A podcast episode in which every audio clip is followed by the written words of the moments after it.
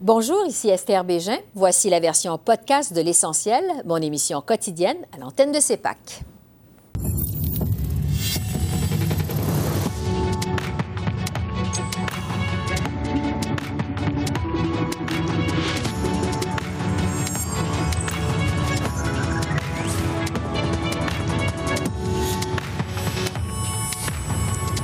Bienvenue à cette édition de l'essentiel qui vous présente les faits saillants de la semaine politique à Ottawa. D'abord, plus de 100 000 fonctionnaires fédéraux ont déclenché la grève mercredi, ce qui a provoqué le plus important débrayage depuis plus de 30 ans au pays. Les salaires et le télétravail sont au cœur de ce conflit. J'ai fait le point avec la présidente du Conseil du Trésor, Mona Fortier. Bonsoir, Madame Fortier. Bonsoir. Parlons d'abord des impacts de cette grève. C'est la période des impôts, les vacances approchent. On sait qu'il va y avoir de nombreuses demandes pour les passeports. Euh, à quoi les Canadiens peuvent s'attendre comme impact direct sur leurs services? Premièrement, euh, merci de me recevoir aujourd'hui. Euh, nous savons euh, que nous travaillons à toutes les heures, évidemment, depuis près de deux semaines à faire la médiation avec le syndicat et nous allons continuer à le faire. Évidemment, nous avons des interruptions de service, mais nous avons quand même les services essentiels qui vont se poursuivre. Alors, les Canadiens peuvent savoir qu'ils vont avoir accès à leur programme de sécurité. je pense à des l'incitatif de, pour enfants euh, les différents, euh, l'assurance-emploi, tous ces programmes euh, essentiels vont se poursuivre.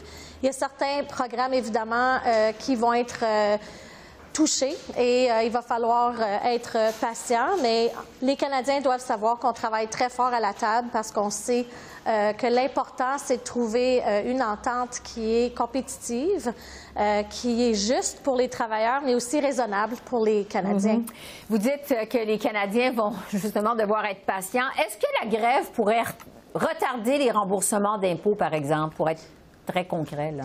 Bien, écoutez, euh, ça, euh, évidemment, vous deviez savoir que c'est l'Agence du revenu du Canada avec la ministre Le Boutillier mm-hmm. euh, qui est responsable, mais je l'entendais aujourd'hui partager le fait que et si vous faites des demandes qui sont en ligne au niveau numérisé, il n'y aurait pas de, de problème, mais c'est surtout ceux et celles qui vont remettre leur, euh, leur rapport d'impôt euh, en papier, qu'il pourrait y avoir des retards. Donc, il va falloir regarder en ligne. J'invite les Canadiens à voir comment les services vont être touchés ce qu'on fait, puis je veux rassurer le fait qu'on veut essayer évidemment de mettre tous nos efforts pour arriver à une entente le plus vite possible afin de poursuivre tous les services au pays. Bon, parlons justement euh, du cœur de ce conflit. Les fonctionnaires sont sans contrat de travail depuis 2021. Il y a encore plusieurs points qui achoppent à la table des négociations, selon le syndicat, notamment la question des salaires. Le syndicat demande une augmentation de 13,5% sur trois ans. Vous offrez le gouvernement 9 sur trois ans de votre côté. Euh, est-ce que votre gouvernement prend en compte la hausse du coût de la vie dans son offre? Bien, écoutez, euh, une des choses que je voulais au moins que tout le monde soit au courant, c'est qu'on a tablé notre première offre euh, l'an dernier et euh, le syndicat est sorti de la table et sont revenus en médiation il y a deux semaines. Et là, on a passé, présenté la recommandation de la Commission d'intérêt public qui disait que 9% était l'objectif euh, qui devait être atteint à la table de négociation. C'est ce qui est offert présentement sur la table. Ouais. Et on pense euh, évidemment que c'est euh, des un montant qui est raisonnable, qui est juste pour les travailleurs. Et évidemment, on va continuer à avoir des conversations, mais je vous dirais que c'est ça va soutenir évidemment les, le, le climat économique qu'il y a présentement. Parce que le syndicat dit non à l'offre de 9 Est-ce que votre gouvernement a les moyens d'offrir davantage? alors qu'on se dirige peut-être vers une récession. On sait qu'il y a beaucoup d'incertitudes économiques. Est-ce que vous avez une marge de manœuvre pour bonifier votre offre? Mais moi, j'ai reçu un mandat, euh, évidemment, du euh, premier ministre et de la ministre des Finances. On travaille à l'intérieur de cette offre-là. Je ne peux pas aller dans les détails, évidemment, mais je peux mhm. vous dire que ce qu'il y a sur la table présentement, c'est une entente qui est juste, qui est raisonnable et même compétitive. Et euh, si on regarde euh, les tendances, euh, comme la Banque du Canada a annoncé au niveau de l'inflation, ça pourrait descendre à 3% Donc, on suit vraiment les pressions économiques pour s'assurer qu'on offre aux fonctionnaires ou aux employés une offre qui est à la, à, la, hauteur qu'on peut leur offrir pour offrir les services aux Canadiens. Ouais. Sur la possibilité d'une loi spéciale, on sait que ce matin, le premier ministre Trudeau l'a écarté pour le moment, dit-il. Euh, mais il a dit que les Canadiens risquent quand même de perdre patience si cette grève perturbe, euh, perdure. Euh, on sait que vous êtes confiant d'en arriver rapidement à une entente. Qu'est-ce qui justifierait une loi spéciale? Sur le retour au travail, selon vous? Votre gouvernement va tracer la ligne où? Mais moi, je vous dirais, présentement, on est à la première journée, on concentre parce qu'ils sont encore à la table. Nous sommes encore à la table. Je suis convaincue qu'on a les ingrédients pour pouvoir euh, avoir des compromis nécessaires pour arriver en entente. Alors, je focus euh, là-dessus euh, à ce moment-ci. Et mm-hmm. puis, évidemment, je suis certaine qu'on veut tous arriver à une entente. C'est pour ça qu'on concentre nos efforts à la table présentement. Oui. L'autre enjeu, justement, à la table des négociations, c'est le télétravail. il y a plusieurs fonctionnaires, on sait, qui ont travaillé de la maison pendant la pandémie. Mais au mois de décembre dernier, vous avez vous-même annoncé que les fonctionnaires vont travailler en présentiel au moins deux jours ou trois jours par semaine. Euh, est-ce que vous êtes prêt à augmenter le nombre de jours en télétravail pour les fonctionnaires? Bien, premièrement, je voudrais juste qu'on se rappelle qu'on a été euh, forcé, ça a été par nécessité qu'on a travaillé de la maison pendant la COVID et par la suite, il y a eu euh, une transition vers un modèle qui était hybride et on a à, regarder au niveau de cette euh, directive pour euh, permettre aux euh, employés à continuer à travailler deux, trois jours à la maison lorsque ça a été annoncé, entre autres, en décembre dernier. Et on continue à regarder comment on peut s'assurer d'offrir le meilleur service aux Canadiens et aux Canadiennes. Et le télétravail, c'est quelque chose qu'on va continuer à offrir à deux, trois jours à la, par semaine qu'on va pouvoir travailler à la maison. Et puis, s'assurer évidemment qu'on puisse euh, euh, mettre euh, sur la, conversation se passe à la table présentement au sujet du télétravail. Oui, mais pour le moment, les négociations achoppent sur le télétravail. Est-ce qu'il y a de l'ouverture de la part du gouvernement de ce côté-là? Il y a plusieurs discussions qui se passent présentement et euh, plusieurs discussions dont le télétravail. On va continuer, puis on pourra rapporter lorsqu'on va avoir une entente quelle forme que ça va prendre. Vous avez dit à plusieurs reprises euh, aujourd'hui et pendant cette entrevue que vous êtes optimiste de voir les pourparlers progresser. Vous avez même dit que vous êtes bon, convaincu qu'il va y avoir une entente rapidement. Euh, qu'est-ce qui vous rend si optimiste? Bien, je pense qu'on a tous, les deux parties, un principe euh, dont nous sommes euh, d'accord et en commun.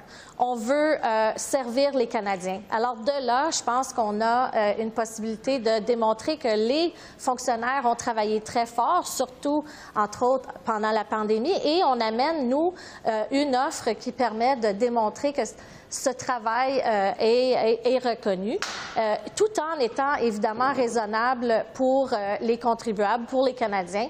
Et en étant à la table ensemble, je suis convaincue qu'on va trouver une entente qui est favorable pour les deux parties. Alors, on va continuer à suivre les négociations.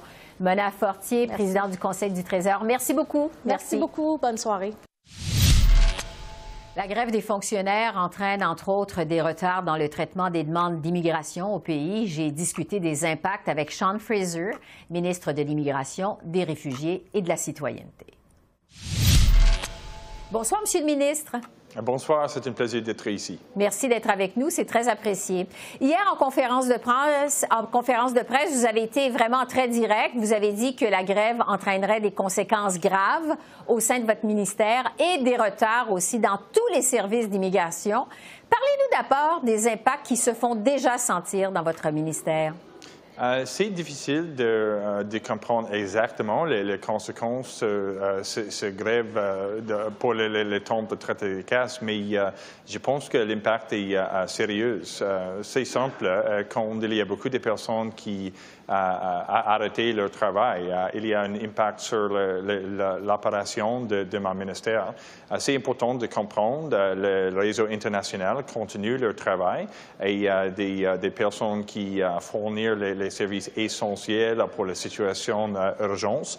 C'est possible pour continuer cette activité, mais l'impact pour traiter les cas normales est, très sérieux et grave selon moi. Ouais. Sur les demandes d'immigration et de citoyenneté, on sait que c'est déjà très long et très lourd pour ceux et celles qui font des demandes d'immigration et de citoyenneté.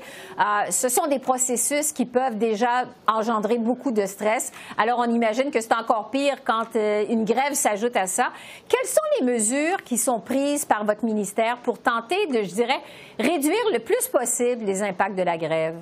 Euh, c'est une euh, activité euh, pour moi maintenant pour utiliser des ressources pour minimiser l'impact de, la grève, mais pour le service qui, n'est pas essentiel pour la situation d'urgence, c'est essentiel pour, pour pause quelques activités. Juste pour exemple, la cérémonie de, de citoyenneté est annulée pour maintenant et parce que les, ressources sont très difficile pour, pour, pour gérer la situation euh, avec des, ressources qui euh, continuent de, euh, de, travailler maintenant.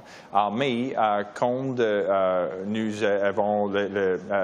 comprenons la situation et avec le nombre de personnes qui continuent le travail, c'est possible pour, utiliser des ressources dans une façon différente, comme la, situation normale, pour protéger l'habilité, pour continuer d'offrir les services essentiels euh, pour les personnes qui fuient l'oppression, euh, les, guerres, pour les personnes qui sont en danger. Euh, mais ce n'est pas simple et l'impact n'est pas certain maintenant parce qu'après quelques jours, des, prochaines semaines, mm-hmm. l'habilité pour comprendre les, solutions pour réduire l'impact de la grève est possible après quelques jours. Ouais. Euh, le ministère de l'Immigration, Monsieur le ministre, on se rappelle, a eu son lot de problèmes pendant et après la pandémie, des problèmes qui ont défrayé beaucoup les manchettes. Vous aviez apporté des correctifs. Il y avait eu des progrès, d'ailleurs, d'enregistrer. Est-ce que vous craignez que cette grève, ça vienne faire reculer tous les progrès qui avaient été enregistrés, justement, au sein de votre ministère? Euh, oui, c'est très difficile. Après la pandémie, les arriérés sont plus grandes, mais euh, nous obtenons beaucoup de progrès. juste par exemple, le temps pour traiter des cas pour la euh, réunification familiale et pour l'entrée express pour les personnes qui arrivaient dans les voies économiques et, retourner à la le, service qui existait avant la pandémie. Et les, permis de travail, les permis d'études est, très proche de le service euh, qui euh, est disponible euh, avant la pandémie. Et, pour le, visa normal, juste pour visiter Canada, c'est très proche d'obtenir de, le, même résultat qui existe avant la pandémie. c'est très difficile à ce moment pour les personnes qui ont besoin d'utiliser de, des, programmes d'immigration pour la réunification avec la famille, pour les entreprises qui ont besoin les travailleurs euh, euh, sont des certaintés pour euh, cette personne. C'est très difficile et très personnel pour, pour il. mais c'est la situation maintenant. J'espérais les, les syndicats continuent de participer dans la négociation avec notre gouvernement pour chercher une solution permanente. c'est très important pour continuer de, démontrer l'habilité pour réaliser le, service essentiel et, dans une situation normale nous, euh, obtenons beaucoup de progrès. Euh, c'est difficile maintenant avec la grève, mais euh, je pense que nous avons habilité pour continuer les négociations pour chercher une solution permanente. Oui. Bien, justement, votre collègue, la présidente du Conseil du Trésor, se montre, elle, très optimiste que les, je dirais très optimiste, mettons optimiste que les partis vont en arriver à une entente rapidement, que la grève va se régler rapidement. Est-ce que vous êtes optimiste de votre côté que ça va se régler vite?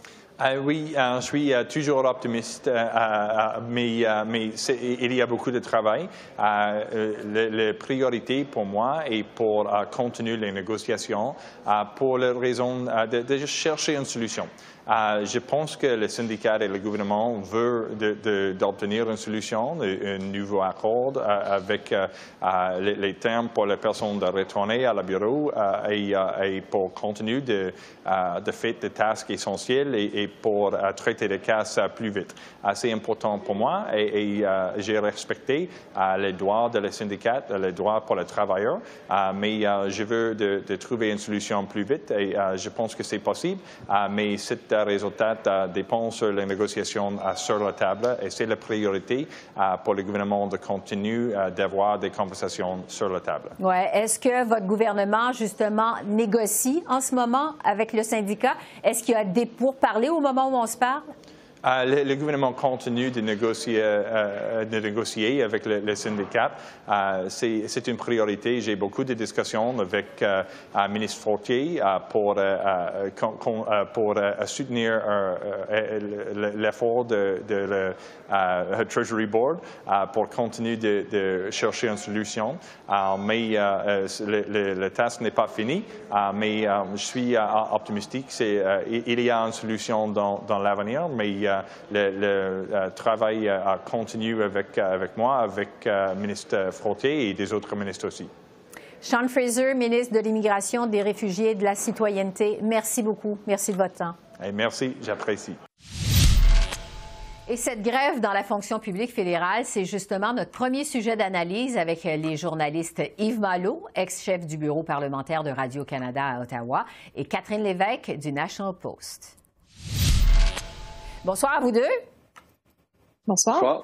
On est toujours deux, donc, de la grève dans le secteur public fédéral. Les services essentiels sont maintenus, mais quand même, il va y avoir des impacts. Il y a déjà des impacts dans certains secteurs.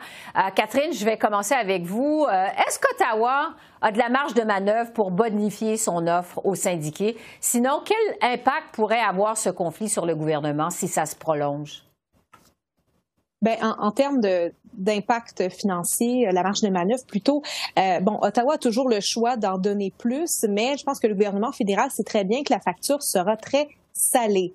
Euh, déjà, on est bon assez généreux en donnant 9% euh, sur trois ans. C'est ce qui avait été recommandé par le médiateur et on trouve que c'est une bonne offre, une offre qui est euh, bon, qui, qui, est correcte, qui respecte la capacité de, de payer des contribuables canadiens.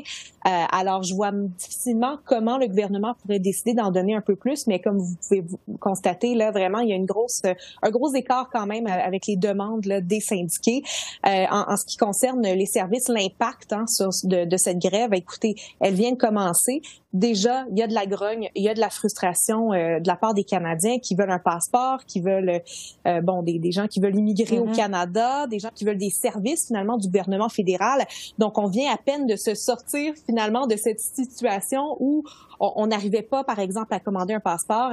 Euh, il y avait des délais incroyables. Là, les choses commençaient à revenir à la normale et là, on est replongé finalement dans une situation où on pourrait le voir euh, des délais. Donc, je voudrais, je vous dirais que c'est très, très frustrant là, pour, euh, pour le gouvernement. Ouais. Sur la possibilité d'une loi spéciale, si évidemment la grève se poursuit, Yves, bon, on le sait, le NPD et le Bloc ont déjà dit qu'il n'était pas question d'appuyer le gouvernement pour une loi spéciale.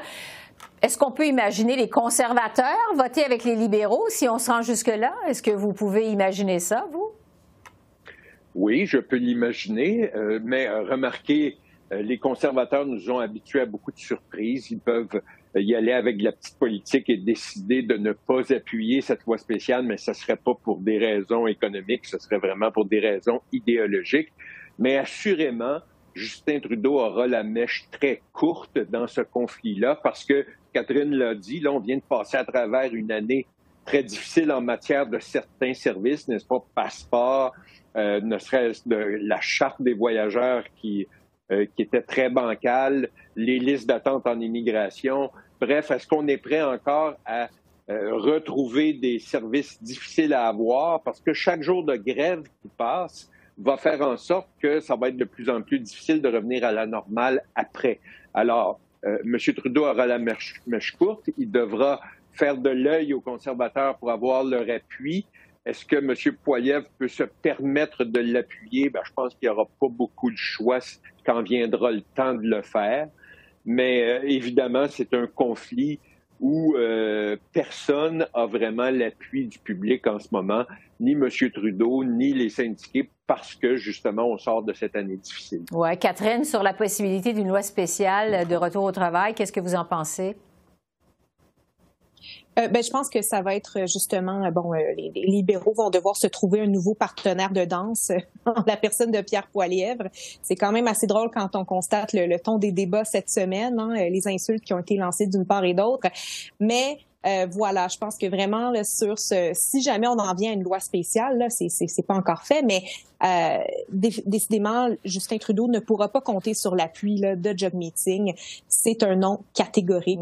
Même chose pour Yves-François Blanchet là, pour le Bloc québécois. Là, il n'est pas question pour eux euh, d'appuyer une telle loi. D'ailleurs, c'était un peu le même scénario là, euh, lors de la loi spéciale dans le port de Montréal. Là c'était la même chose finalement. Les conservateurs d'Erin O'Toole à l'époque avaient appuyé les libéraux, donc on pourrait revoir ce même scénario-là. Sur un autre dossier maintenant, on a appris hier dans un document qui a fait l'objet d'une fuite euh, que Justin Trudeau aurait déclaré en privé à l'OTAN que le Canada n'atteindrait jamais les objectifs de l'Alliance en matière de dépenses militaires, c'est-à-dire le fameux 2% de son PIB. Yves, quels pourraient être les impacts de cette révélation pour Justin Trudeau au Canada, mais aussi à l'international?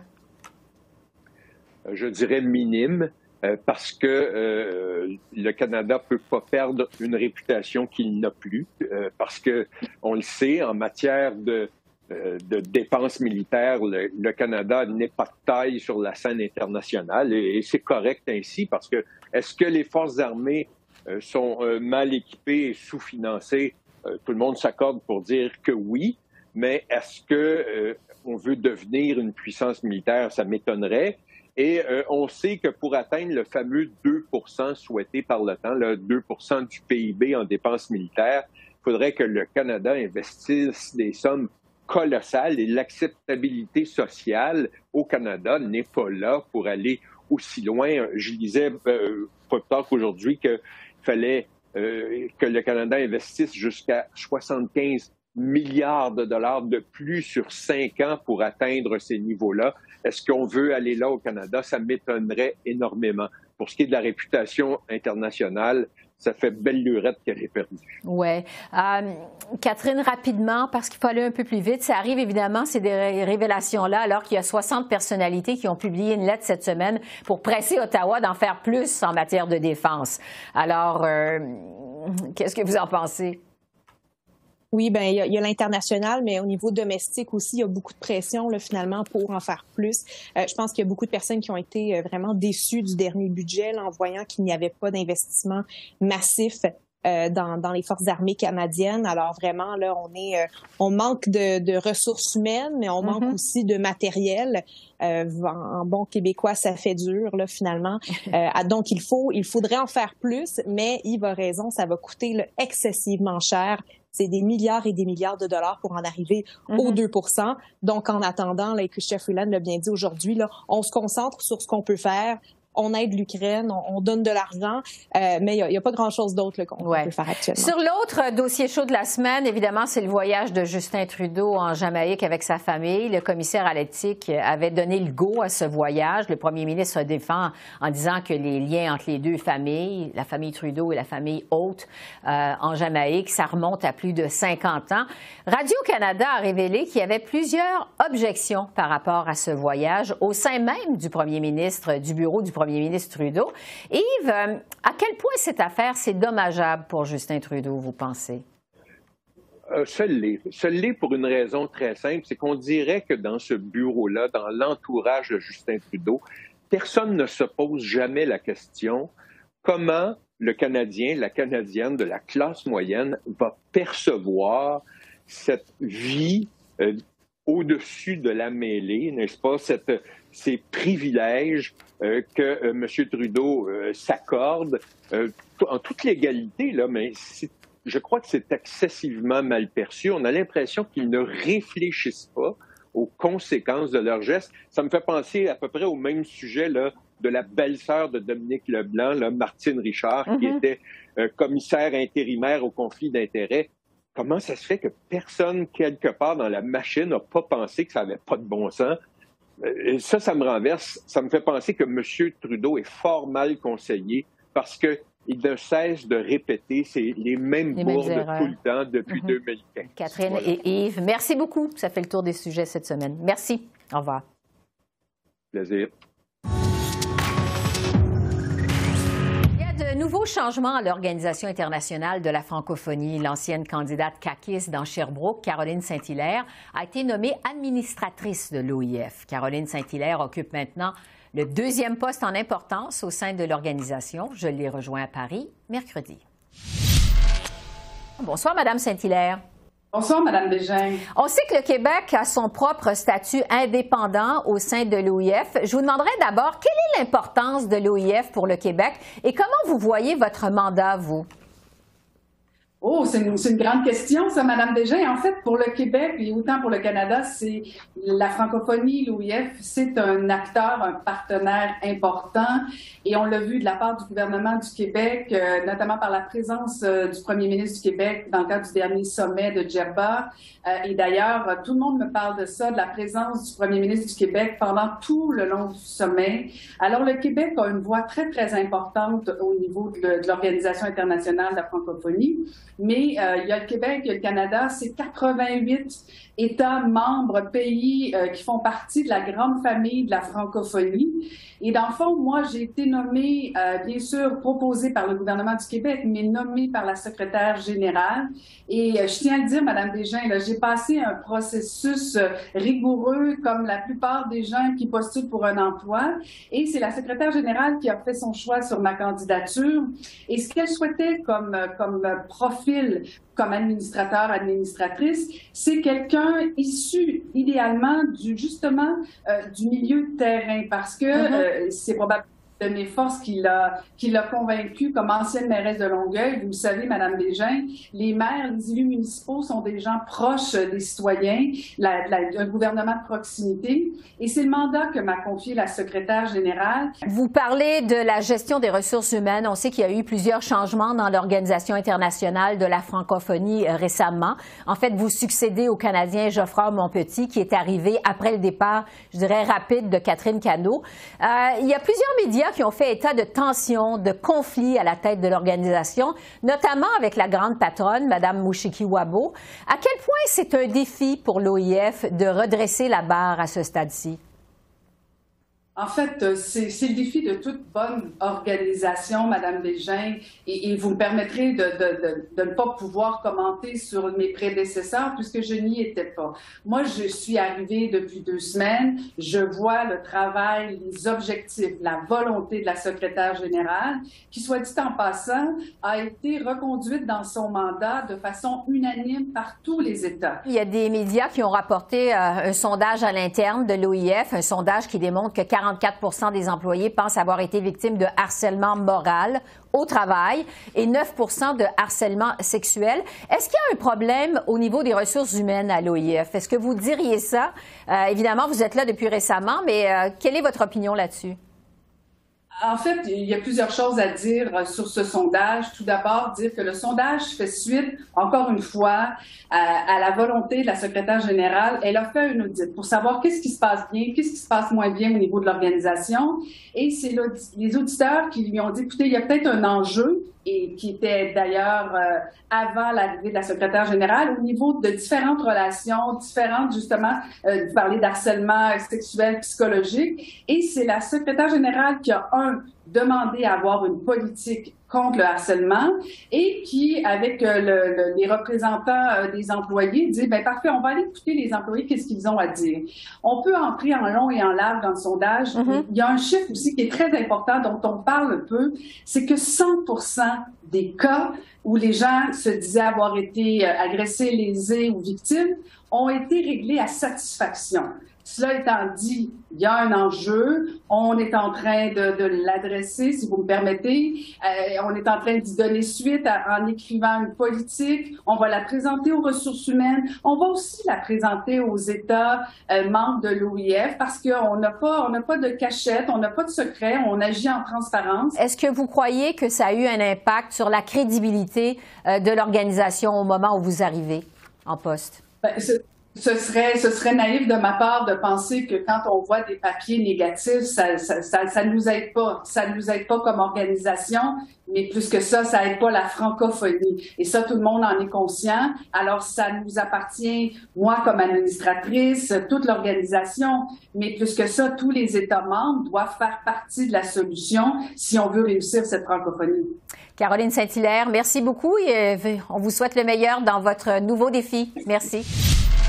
Alors voilà, c'est là-dessus que se termine notre revue de la semaine politique à Ottawa. Esther Bégin qui vous remercie d'être à l'antenne de CEPAC, la chaîne d'affaires publiques par câble. Je vous souhaite une excellente fin de semaine et je vous dis à lundi.